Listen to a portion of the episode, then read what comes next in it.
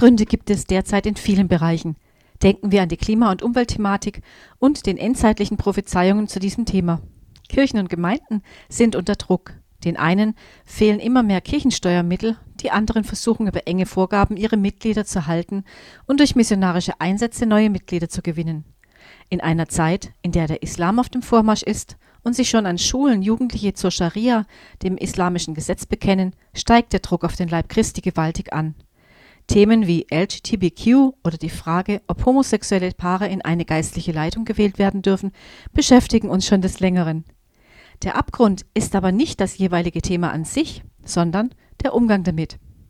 Ich verstehe Jesus und seine Lehren dahingehend, dass wir Menschen annehmen sollten. Er hat keine Einschränkungen vorgenommen. Selbst seine Kritik an Pharisäern und Schriftgelehrten war dem Amt und dem Amtsverständnis Einzelner geschuldet, nicht den Menschen generell, die dieses Amt ausübten.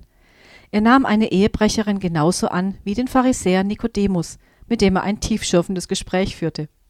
Nur in vielen Gemeinden und Kirchen werden Unterschiede gemacht. Hier werden homo- oder transsexuelle Menschen ausgegrenzt und als reine Bekehrungsobjekte angesehen.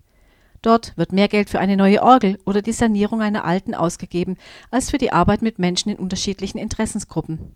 Hier werden Fragen und kritische Anregungen und auch Zweifel als Kritik an Gott selbst verstanden und solche Menschen ausgegrenzt. Und dort werden theologische Spitzfindigkeiten mehr diskutiert als der Alltagsbezug der Bibel.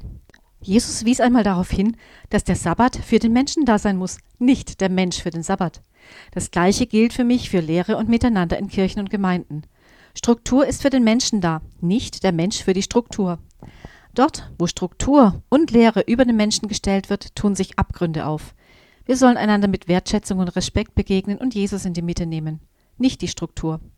In der heutigen Zeit ist es wichtiger denn je, auf ihn zu schauen, denn er ist der Anfänger und Vollender unseres Glaubens, und nur er kann uns davor bewahren, in einen Abgrund zu stürzen.